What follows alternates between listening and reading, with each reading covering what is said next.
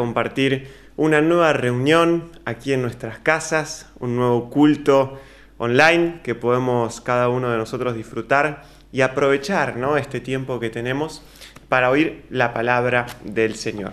Me alegra mucho saber que ustedes están allí del otro lado, escuchando lo que Dios tiene para decir a cada una de nuestras vidas. Sabemos que ya son más de 80 días, nos vamos acercando a los 90 días de cuarentena y se hacen largos, ¿no? la espera se hace larga, se hacen largos los días y la bendición que tenemos cada uno de nosotros es poder tener todos los días esta oportunidad de venir a la casa del Señor o de hacer que nuestro hogar sea la casa del Señor para escuchar su palabra. Así que me bendice saber que ustedes están perseverando día tras día, aunque pase el tiempo, oyendo la palabra del Señor, porque eso es, queridos amigos y queridos hermanos, lo que nos va a fortalecer. Eso es lo que va a hacer que nuestras vidas estén fortalecidas espiritualmente y este tiempo no sea un tiempo perdido, no sea algo en vano, sino que podamos salir mucho mejor preparados para lo que Dios quiere hacer con cada uno de nosotros. Hoy quiero compartir con ustedes una palabra que le puse de título Lo que debo cuidar lo que debemos cuidar cada uno de nosotros, ¿no? Creo que es importante que en este tiempo de cuarentena nosotros podamos pensar que entramos en el taller del Señor, ¿no? Como cuando un auto está circulando mucho tiempo y hay que hacerle un service o hay que llevarlo al mecánico para repararlo. Ese auto uno dice, bueno, lo tengo que llevar al taller un tiempo, ¿no? Para los que manejamos auto, eso a veces es un poco incómodo, ¿no? Porque uno dice, uy, no tengo el auto para ir para acá, para allá, pero sabe que es necesario, ¿no? Dejarlo en el taller para que se arregle, para que, bueno, pueda ser reparado lo que se tiene que reparar, para que pueda funcionar de la mejor manera posible y que no se nos rompa cuando estamos eh, manejando. Así también nuestras vidas, no tenemos que verlas de esta manera. Es un tiempo donde Dios nos quiere poner en su taller, como dice esa famosa canción de Alex Campos, al taller del maestro, ¿no? Venimos al taller del maestro para que Dios nos repare, para que Dios nos arregle, nos perfeccione. Y qué bueno poder mirarlo de esta manera, ¿no? Decir, bueno, yo estoy 80 días, 90 o los días que, que nos toque estar en nuestras casas, quizás sin hacer todas las actividades que antes hacíamos, pero voy a aprovecharlos para llevar mi alma al taller, para llevar mi corazón al taller del Señor, para que cuando me toque salir no sea la misma persona, sea una mejor versión ¿no? de, Joel, de, de, vos que estás escuchando, de cualquiera, sea una mejor versión de cada uno de nosotros. Y eso solamente lo puede hacer el Señor, ¿no? Y creo que la palabra va un poco orientada a eso, a que nosotros tomemos esta oportunidad que tenemos, esta chance que el Señor nos da para venir a su taller y para poder recibir y para poder oír y también poder dejar que Dios trabaje esas cosas que tiene que arreglar en nuestras vidas, que, que, tiene que cambiar, que tiene que pulir, que tiene que mejorar, cosas que tiene que quitar, cosas que tiene que agregar. Pero les aseguro que si nosotros le decimos a Dios que trabaje en nuestro corazón, él va a obrar en nuestras vidas, se va a manifestar con poder y verdaderamente este tiempo no va a ser un tiempo perdido, sino un tiempo ganado, un tiempo donde vamos a poder recibir cosas del Señor que quizás si no nos frenábamos no las íbamos a poder recibir o no las íbamos a poder cambiar por nuestra propia cuenta. Como les dije, ¿no? el auto en el taller está parado, está frenado. Uno siempre lo quiere tener funcionando, ¿no? Pero cuando está frenado sabe que es por su bien, que es para que se arregle, que es para que se mejore, que es para que tenga un cuidado adecuado. Hay una palabra que está en Marcos, capítulo 6, versículo 30, y dice de la siguiente manera. Solo voy a leer un versículo de este pasaje que nos va a disparar, digamos, un poco al, al tema de hoy. Dice, entonces los apóstoles se juntaron con Jesús y le contaron todo lo que habían hecho y lo que habían enseñado. Y quiero quedarme ahí nomás. Fíjense lo que dice aquí la palabra del Señor. Jesús había enviado a sus apóstoles, ¿no? A los doce, en la, famosa misión de los doce, ¿no? Los mandó de dos en dos, los mandó a diferentes casas a enseñar la palabra de Dios, a sanar enfermos, a liberar a los que estaban oprimidos por el diablo. Y todos fueron, ¿no? Muy obedientes a distintos lugares, cumpliendo con ese mandato, con esa misión del Señor. Cuando vuelven, ellos le cuentan al Señor todo lo que habían hecho y todo lo que habían enseñado. Y aquí la palabra nos da ¿no? una clave también para qué tenemos que hacer si queremos ser verdaderos discípulos del Señor. Hace poco el pastor predicaba ¿no? sobre ser verdaderos discípulos de Dios. Bueno, hay aquí una clave también ¿no? para los verdaderos discípulos o apóstoles enviados del Señor. Dice que ellos contaron lo que hicieron y lo que enseñaron. Tiene que haber en nuestras vidas una correlación, tiene que haber en nuestras vidas una coincidencia entre lo que hacemos y lo que hablamos, ¿no? entre lo que nosotros practicamos y lo que nosotros profesamos. Todos nos llamamos cristianos, todos nos llamamos hijos de Dios, pero nuestra vida tiene que de alguna manera dar testimonio de nuestra fe en el Señor Jesús. ¿no? La Biblia dice que mi fe se manifiesta a través de mis obras. Por lo tanto, el Señor quiere que como estos apóstoles que fueron enviados en esa misión de los doce, lo que nosotros enseñemos, que también lo podamos hacer. Ellos le contaron, ¿no? Nosotros hicimos esto, esto, esto, y enseñamos esto, esto, esto. De nada les hubiera servido enseñar cualquier otra cosa y hacer algo diferente. O enseñar el mensaje del reino de los cielos, pero comportarse con las, con las normas de este mundo si nosotros vivimos en el reino de Dios, si nosotros decimos que somos hijos, que pasamos del reino de la oscuridad al reino de la luz, tenemos que vivir bajo las normas del reino de la luz. Tenemos que vivir bajo las leyes de este reino de los cielos. Fíjense lo que dice Primera de Juan capítulo 2 versículo 6. El que dice que permanece en él debe andar como él anduvo. Y creo que cada uno de nosotros tiene que empezar a pensar en esto, ¿no? en este tiempo de ver lo que yo estoy cantando cada domingo, lo que yo estoy escuchando cada vez que voy a la iglesia, o ahora en estos días, en cada palabra, ¿lo estoy solamente creyendo y profesando o también lo estoy viviendo? Quiero que el Señor ¿no? nos lleve a cada uno de nosotros a preguntarnos eso en este tiempo para poder crecer y aprovechar este tiempo de calidad en el taller del Señor para poder mejorar, aprender a hacer su verdadera voluntad. Y hay un pasaje donde el apóstol Pablo le escribe a Timoteo y le dice así, ten mucho cuidado de cómo vives y de lo que enseñas. Mantente firme en lo que es correcto por el bien de tu propia salvación y la de quienes te oyen. Primera de Timoteo 4:16. Esta es la nueva traducción viviente. Fíjense el gran consejo que le da el apóstol Pablo a Timoteo. Ten mucho cuidado. ¿De qué? De cómo vives y de lo que enseñas. ¿no? Hoy el Señor nos lleva justamente a este título que decíamos, a lo que debo cuidar. ¿Qué debo cuidar en este tiempo? Bueno, hay muchas cosas, ¿no? Yo solamente voy a mencionar cinco puntos de cosas que tenemos que cuidar. Y obviamente será un, un disparador, ¿no? Para despertarnos a ver qué otras cosas más también podemos cuidar en este tiempo donde el Señor quiere trabajar en nosotros para que cuando nos toque nuevamente reanudar todas las actividades que hacíamos, podamos tener un trabajo previo del Señor en nuestros corazones y poder salir de otra manera, ¿no? Poder salir más parecidos a Jesús, pudiendo decir cada día, Señor, yo estoy tratando de caminar como tú caminaste, tratando de andar como tú anduviste.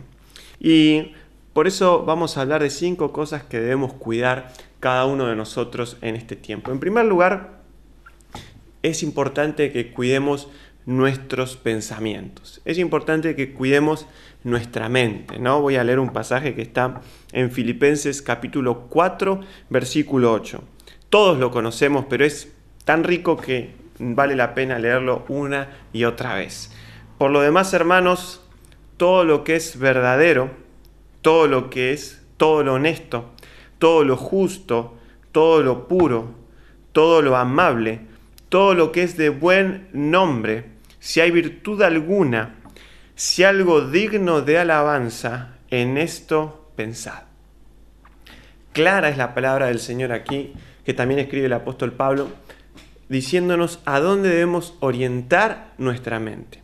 ¿A qué cosas? A lo verdadero, a lo honesto, a lo justo, a lo puro, a lo amable, a lo que tiene buen nombre, a lo que tiene virtud alguna y lo que tiene y lo que es digno de alabanza. ¿no? Obviamente esta palabra nos lleva a poner nuestro pensamiento en el Señor. Dice la Biblia que nosotros tenemos que hacer tesoros en los cielos, ¿no? Porque donde está nuestro tesoro está nuestro corazón. Y aquí nosotros tenemos que procurar que nuestro corazón abunde en estas cosas del Señor. Fíjense lo que dice la palabra en Salmo 139, 17. Cuán preciosos me son, oh Dios, tus pensamientos. Cuán grande es la suma de ellos. Y la palabra en Isaías 55, 8 y 9 dice, porque mis pensamientos no son vuestros pensamientos, ni vuestros caminos mis caminos, dijo el Señor. Como son más altos los cielos que la tierra, así son mis caminos más altos que vuestros caminos, y mis pensamientos más que vuestros pensamientos. Mi mente natural, humana, no es como la mente del Señor. Mi pensamiento es tan limitado, es tan pequeño, es tan encajonado, ¿no? Es tan pobre relacionado o comparado con el pensamiento de Dios. Pero la Biblia nos dice que nosotros también podemos renovarnos en el espíritu de nuestra mente. Dice la Biblia que tenemos que transformarnos por medio de la renovación de nuestro entendimiento. ¿Para qué? Para que comprobéis cuál sea la buena voluntad de Dios. Vos querés conocer la buena voluntad de Dios para tu vida. Vos querés comprobar qué es lo que Dios quiere hacer contigo. Vos querés dirigirte hacia lo que Dios te manda en este tiempo. Primero tenés que renovar tu mente. Transformar tu entendimiento. Dejar de pensar en estas cosas que son pasajeras y terrenales por un momento y tratar, o mejor dicho, esforzarte por pensar por las cosas que son eternas. Y este tiempo, ¿no? De frenar, de, de parar un poco la rueda de todas nuestras actividades, nos sirve justamente para empezar a pensar en las cosas de arriba. Porque la Biblia dice que del corazón, ¿no? Salen los malos pensamientos, salen, salen todas las cosas y las intenciones del hombre. Si yo tengo una mente sana, obviamente tendré también una vida espiritual sana. Pero si mi mente está pensando todo el tiempo en cosas que no son del Señor o en cosas que, que son puramente pasajeras, toda mi vida estará enfocada en eso y no voy a poder comprobar qué es la voluntad de Dios, qué es lo que Dios quiere para mi vida. ¿no? Por eso dice la Biblia, cuán preciosos me son tus pensamientos. Ahora, la mente eh, es como, como, una gran computadora, ¿no? Que tiene muchísima memoria y a veces hay que llenarla, ¿no? Con, con diferentes archivos, por así decirlo. ¿Qué es, cuál es el, ¿Qué es lo mejor que podemos almacenar en nuestra mente? La palabra de Dios. Fíjense lo que dice. Cuán preciosos me son, oh Dios, tus pensamientos. Si yo lleno mi mente con la palabra del Señor, Dice la Biblia que el Espíritu mismo me la recordará en el momento justo para que yo sepa qué es lo que tengo que hacer. ¿no? A veces decimos, Dios, necesito que me hables o necesito que el Espíritu Santo me recuerde tu palabra. Pero si antes no la leíste y si antes no pasaste tiempo con la palabra, el Espíritu Santo te va a recordar primero que la tenés que leer, te va a recordar primero que tenés que pasar tiempo con ella. Llená tus pensamientos con la palabra del Señor. Por vos decís, ¿cómo cambio mi manera de pensar? ¿Cómo, ¿Cómo, dejo de pensar con mis límites, con mis prejuicios, con, con, mi propia naturaleza, ¿no? con mi propia humanidad, con mis propios deseos? ¿Cómo dejo? Bueno, llená tu mente de los pensamientos que hay en la palabra del Señor. ¿no? El que todo el tiempo mira fútbol, obviamente está pensando constantemente en fútbol, porque lo mira, porque lo ve, porque analiza jugadas, y a, muchos nos gusta el fútbol, ¿no? No está mal, pero cuando nosotros nos llenamos la mente de la palabra del Señor, esa palabra va a abundar en, nuestra, en nuestro pensamiento y va a producir vida en nuestro interior. Nos va a ayudar a entender la voluntad de Dios para nuestras vidas. Nos va a cambiar, nos va a sacar los límites que tenemos en nuestra mente y nos va a ayudar a pensar con fe, mirando hacia adelante, ¿no? mirando conforme lo que Dios quiere. Nos va a ayudar también a pensar lo mejor siempre de lo que de cada situación, creyendo que Dios va a actuar y va a intervenir y nos va a ayudar también a pensar lo mejor del otro, porque eh, a veces nosotros tenemos ¿no? ciertos prejuicios que nos llevan a pensar, eh, escuchamos algo de alguien y a veces nos tienta a pensar lo peor, ¿no? o a pensar algo malo de esa persona. Hay un pasaje ¿no? allí en Mateo 9, toda la historia de Mateo 9 del 1 al 8, habla cuando Jesús sana a un paralítico y él le dice, tus pecados te son perdonados. ¿no? Y en ese momento los que estaban ahí, los escribas, los, fariseos, empezaron a murmurar, ¿no? a decir, ¿cómo este puede perdonar los pecados de la gente? Y el Señor inmediatamente le dice, ¿por qué tienen esos malos pensamientos en sus corazones? Y le dice, ¿qué es más fácil? Decirle a este paralítico, tus pecados te son perdonados o levántate y anda. ¿no? Y para que vean que el Hijo del Hombre puede hacer las dos cosas, a ti te digo, levántate, toma tu lecho y anda. Y el Señor se, se detiene ¿no? en eso diciéndole, ¿por qué dan lugar a esos malos pensamientos? ¿Por qué cuando no entienden, ¿no? Empiezan ya a juzgar? sin entender lo que eh, Jesús estaba diciendo. Los fariseos y los escribas no entendían lo que Jesús quería decir, ¿no? Con perdonar pecado. Ellos estaban, no, no lo podían comprender. Entonces, ¿qué hacían? Los juzgaban. Juzgaban porque decían, ¿cómo vas a perdonar pecados? ¿Qué te pensás? ¿Que sos Dios? Y claro, Jesús era el Hijo de Dios. Pero ellos, como no lo entendían o no lo querían entender, lo primero que hacían era juzgar, ¿no? Y cerraban sus ojos a la verdad. Nosotros a veces también ante diferentes situaciones quizás escuchamos algo o vemos algo que, no nos cierra un poco y ya metemos ¿no? el, martillo del juez para condenar a lo primero que vemos a la, a la primera mirada. Y el Señor dice, ¿por qué dejan entrar esos malos pensamientos en sus corazones? Siempre la vida nos lleva a pensar lo mejor del otro, a pensar absolutamente lo mejor. Esto obviamente no quiere decir respaldar lo que está mal ni, ni apoyar ningún tipo de, pecado, simplemente a pensar como Dios piensa, ¿no? a pensar lo mejor. Y obviamente si vemos algo malo, tratar de corregirlo con el amor del Señor. Entonces, en primer lugar, ¿qué es lo que tenemos que cuidar? Nuestro pensamiento. Cambiar nuestra manera de pensar, eso es fundamental. Y en este tiempo de taller, por así decirlo, en este tiempo de, parate, de arreglos que Dios quiere hacer en, en el auto de nuestra alma, que podamos cambiar nuestro pensamiento, que el Señor cambie, ¿no? Ahí eh, el filtro, digamos, como a veces se cambia el filtro, el filtro de aire, ¿no? Que cambie el Señor el filtro del pensamiento, ¿no? Que ya no filtremos con nuestra propia manera de pensar, sino con, nuestro, con el pensamiento que viene según la palabra del Señor. ¿Qué otra cosa tenemos que cuidar? Bueno, algo que ya estuvimos hablando, mejor dicho, ya estuvo predicando el pastor hace poquito, que son nuestras palabras.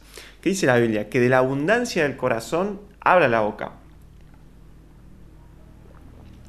Si nosotros cuidamos nuestros pensamientos, por ende también nuestras palabras van a ser palabras adecuadas, ¿no?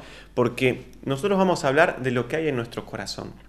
Si en nuestro corazón no hay fe, no vamos a hablar fe. Si en nuestro corazón no hay esperanza, no vamos a hablar esperanza. Si en nuestro corazón hay tristeza, vamos a hablar tristeza. Dios quiere que cambiemos primero nuestra manera de pensar, pero también que cambiemos nuestra manera de hablar. Dios quiere que en este tiempo empieces a hablar fe. Dios quiere que en este tiempo empieces a hablar la palabra de Dios. ¿Qué dice la Biblia en Primera de Pedro? Primera de Pedro 4:11. Si alguno habla, hable conforme a las palabras de Dios, ¿no? Qué desafío, qué desafío que es para cada uno de nosotros pedirle al Señor en este tiempo que transforme nuestras palabras de tal manera que todo lo que yo diga no pueda ser eh, juzgado, por así decirlo, pueda ser evaluado según el criterio de la palabra del Señor. Creo que, sería, bueno, un, desafío enorme para nosotros, ¿no? Que todo lo que yo digo pueda ser evaluado a la luz de la palabra del Señor, ¿no? Y que pueda hablar correctamente, hablar conforme lo dice la palabra del Señor. Y no significa esto ser un, super solemne, ¿no? De, todo el tiempo eh, estar eh, haciendo, digamos, eh, cuestiones litúrgicas, sino simplemente vivir una vida tranquila, alegre, gozosa, normal, pero hablar conforme las palabras de Dios, estar que Dios esté de acuerdo con las cosas que yo digo, ¿no? Y, que pueda hablar con confianza, con tranquilidad, pero que de mi boca no salgan cosas que van a dar lugar al pecado, cosas que, que van a maldecir a otros, que de mi boca no salgan ¿no? juicios apresurados contra otras personas, críticas, murmuraciones, palabras que, que, despierten celos o que despierten enojos, sino que mis palabras puedan ser las palabras adecuadas del Señor. Mira, te voy a dar un, tip, ¿no? Por así decirlo. Si lo que vas a decir va a resultar en un mal innecesario, si va a perjudicar a alguien innecesariamente, mejor no lo digas. Si vos vas a decir algo que va a perjudicar innecesariamente, mejor no lo digas. Obviamente a veces hay cosas que hay que decirlas, ¿no? Pero porque son necesarias, porque la, palabra del Señor nos exige decirlas. Pero hay veces que nosotros decimos cosas y hacemos males innecesariamente, perjudicamos innecesariamente. Bueno, si eso va a pasar, si vos sabes que lo que decís va a perjudicar innecesariamente, directamente no lo digas. La palabra del Señor también dice que debemos hablar verdad cada uno de nosotros en nuestros corazones. Y creo que esto es algo muy, muy común escucharlo en los cristianos, ¿no? Los cristianos no mienten, pero creo que si nos hacemos un examen personal, ¿no? En todo momento, eh, muchas veces nosotros estamos eh, siendo puestos a prueba, ¿no? Con nuestras palabras, con la verdad, con, la veracidad de, las cosas que decimos, de las cosas que comentamos, porque hay muchas situaciones, ¿no? En las que parece que somos como eh, puestos, digamos, contra la pared y pareciera que decir una mentira es la salida más fácil. Pero la Biblia dice que nosotros debemos hablar verdad, cada uno con nuestro prójimo, hablar verdad, cada uno en nuestros corazones, que la verdad solamente nos va a hacer libres. Había un hombre que iba caminando por la calle y se encontró con otro, ¿no? Y este era un chico joven, ¿no? El que venía caminando y se encuentra con una persona extraña, ¿no? Que apareció así de la nada y le dice, tengo una propuesta para vos. ¿Cuál? Te voy a regalar dos terrenos. ¿Dos terrenos? Sí, a falta de uno, te regalo dos. ¡Wow! ¿Y, pero qué? ¿A cambio de qué? No, solamente vos tenés que construir en estos terrenos dos castillos, ¿no? Dos castillos, sí. ¿Para qué? Vos tenés que construir dos castillos y cuando los termines, el que te guste más, lo elegís y te quedás a vivir en ese. Así de sencillo, así de sencillo. Y el otro, no, el otro yo me lo das a mí. O sea que así de fácil, no tengo que hacer más nada. Vos construís los dos castillos, todo gratis, y el que más te guste después te quedas. ¿Y cómo los construyo? Le pregunta. No, mira, vamos a analizar tus palabras. Por cada palabra verdadera que vos digas, vas a recibir un ladrillo para, ese, para un terreno. Y por cada mentira que vos digas, vas a recibir cinco ladrillos de otro tipo para el otro terreno. Y así no vas, así no más. Bueno, dice este hombre. Entonces empezó, ¿no? Eh, a seguir con su vida. Y cada vez que esta persona decía una mentira, le caían cinco ladrillos, ¿no? En el terreno, eh, en el terreno de, un lado, por así decirlo, en el terreno de, de la mentira y cada vez que decía una verdad le caía un ladrillo. ¿no? Entonces él empezaba a construir los dos castillos y pasaron unos cuantos meses, años y se dio cuenta que en el lugar de la mentira tenía un castillo enorme, ¿no? porque le caían un montón de ladrillos cada vez que mentía y se hizo un castillo gigante, ¿no? muy bonito a la vista. Y el castillo de la verdad, como tenía pocos ladrillos, ¿no? porque le venía uno cada vez que, decía una verdad, se hizo una casita modesta, ¿no? Pero sencillita. Bueno, se acabó el tiempo, le le dijo este otro hombre. ¿Pudiste hacer los, los, castillos? Sí, sí, los hice. Bueno, ¿cuál vas a elegir? No, elijo este, la verdad que me gusta más. Es el castillo este, de la mentira, ¿no? Me gusta más, es más grande. Eh, es gratis, sí, puedo elegir que quieras, sí, elegir que quieras. Bueno, elijo este. Bueno, yo me voy al otro. Y empezaron a vivir cada uno en su castillo. todo bien por un tiempo hasta que una mañana el sujeto este se despierta ¿no? en este gran castillo, se despierta porque le empieza a caer agua ¿no? en la cara. Y dice, ¿qué es lo que está pasando? Una gotera. Mira hacia arriba y ve que había desaparecido una parte del techo. Qué raro, dice este hombre, ¿no? Desapareció una parte del techo. Bueno, siguió. Pasó otro día, iba a entrar a la casa y se dio cuenta que había desaparecido la puerta. Y no había puerta, ¿no? Qué cosa rara. Después este hombre, así pasaban los días y de repente le desaparecía la ventana, le desaparecía el, garage. ¿Qué es lo que está pasando? ¿no? Hasta que empezaron a desaparecer tantas partes ¿no? de, la casa que el castillo se terminó por derrumbar. Se terminó cayendo y se vino todo abajo. Entonces, enojado, se fue al otro castillo, ¿no? A decirle, ¿qué me hiciste? Mira, me hiciste construir este castillo y este, pero el mío se derrumbó todo, desapareció todo. ¿Y por qué tu casita sigue en pie? Entonces este hombre le dice, mira, cuando vos decís una mentira, a veces podés tomar atajos, ¿no? Y podés construir ciertas cosas más rápido. Por eso te venían cinco ladrillos cada vez que vos ponías una mentira. Pero el problema de las mentiras es que cuando se descubren, ya pierden su valor, ya pierden su función. Esos ladrillos desaparecen cada vez que una mentira se descubre, porque esa mentira que dijiste quedó en la nada, ya no puede sostener nada, porque cuando se descubre una mentira ya no puede sostener nada.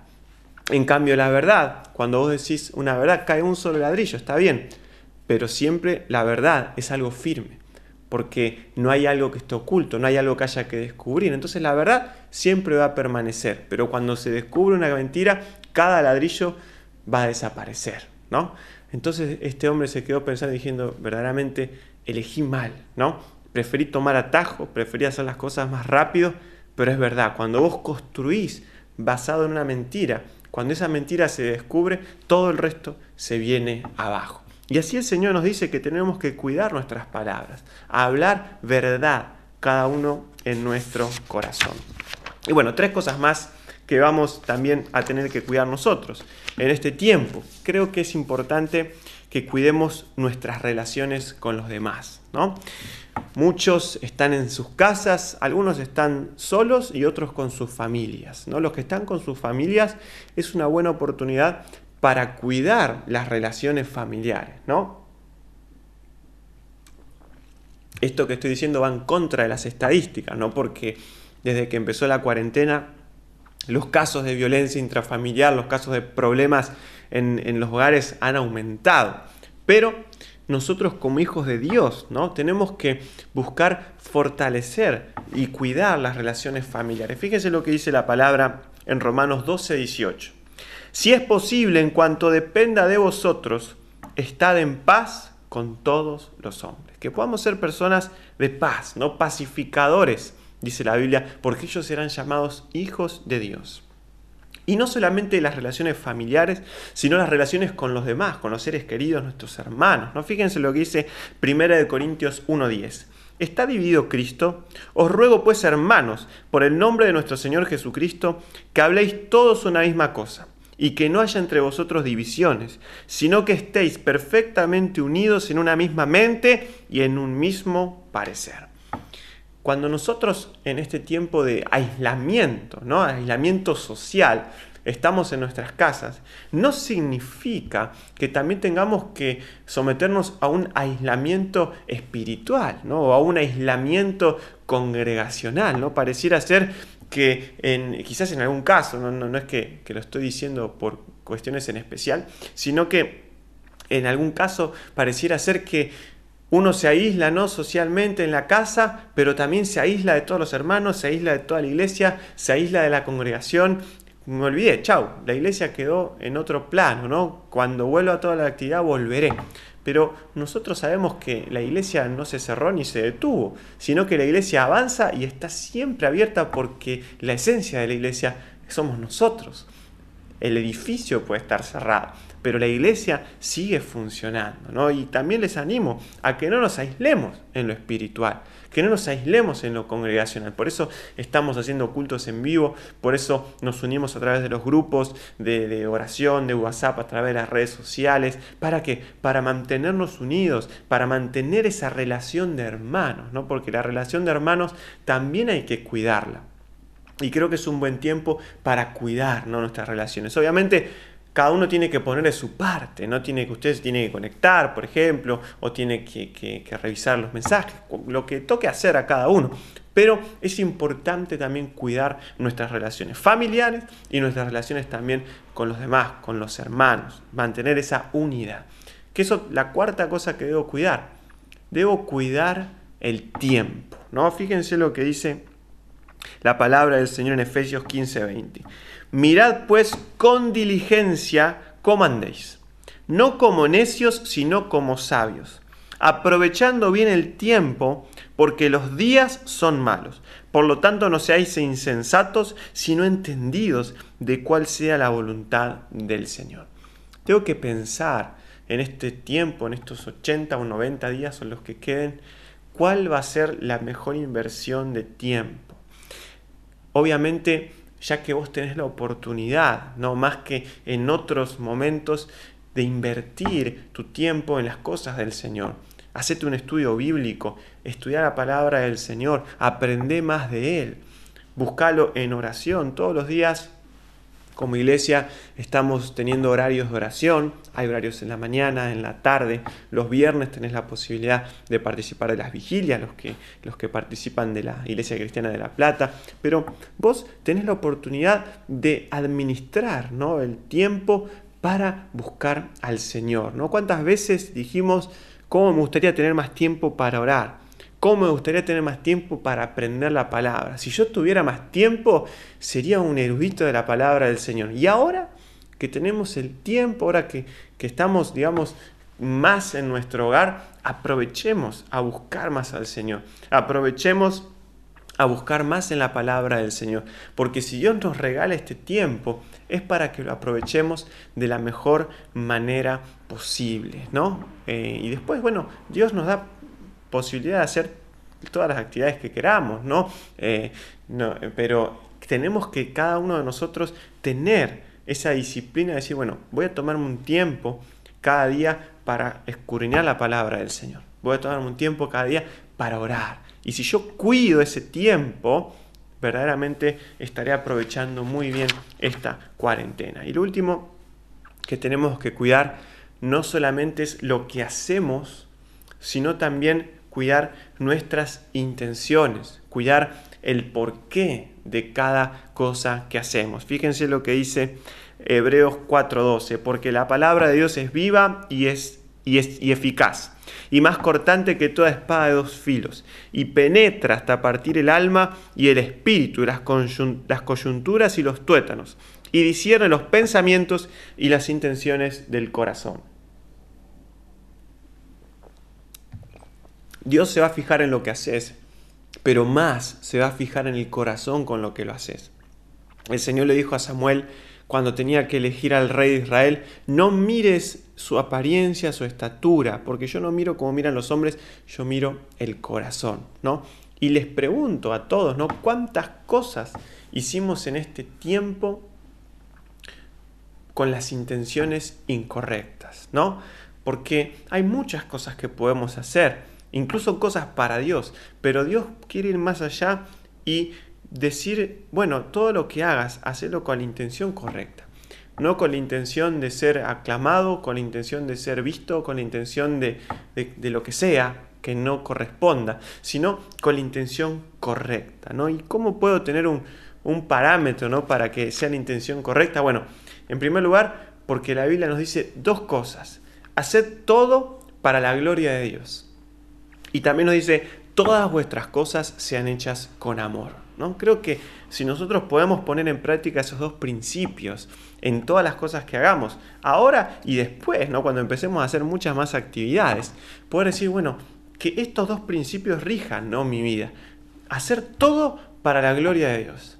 Y que todas las cosas que yo haga las pueda hacer con amor. ¿no? Ahí lo tenemos en 1 Corintios 16, 14, ¿no? Y después la Biblia dice en otra, en otra pasaje, se lo dejo para que lo busquen después, no lo tengo aquí anotado, pero dice, haced todo para la gloria de Dios, ¿no? Que podamos tener estos dos principios, hacer todo para la gloria del Señor y que todas nuestras cosas sean hechas con amor. Si es glorificar a Dios lo que me mueve, si es el amor, el amor de Dios, ¿no? Ese amor que 1 Corintios 13 nos dice que no tiene envidia, que no guarda rencor, que es bondadoso, ese amor que, que, no se goza de la injusticia, sino que se goza en la verdad, ese amor que no hace nada indebido, si ese es el amor que me motiva a hacer las cosas, y si es glorificar al Señor lo que me motiva, bueno, estoy haciendo las cosas con las intenciones correctas, que Dios pueda trabajar en nuestras vidas en este tiempo, ayudarnos a mirarnos y ver, no todo lo que estuve haciendo antes,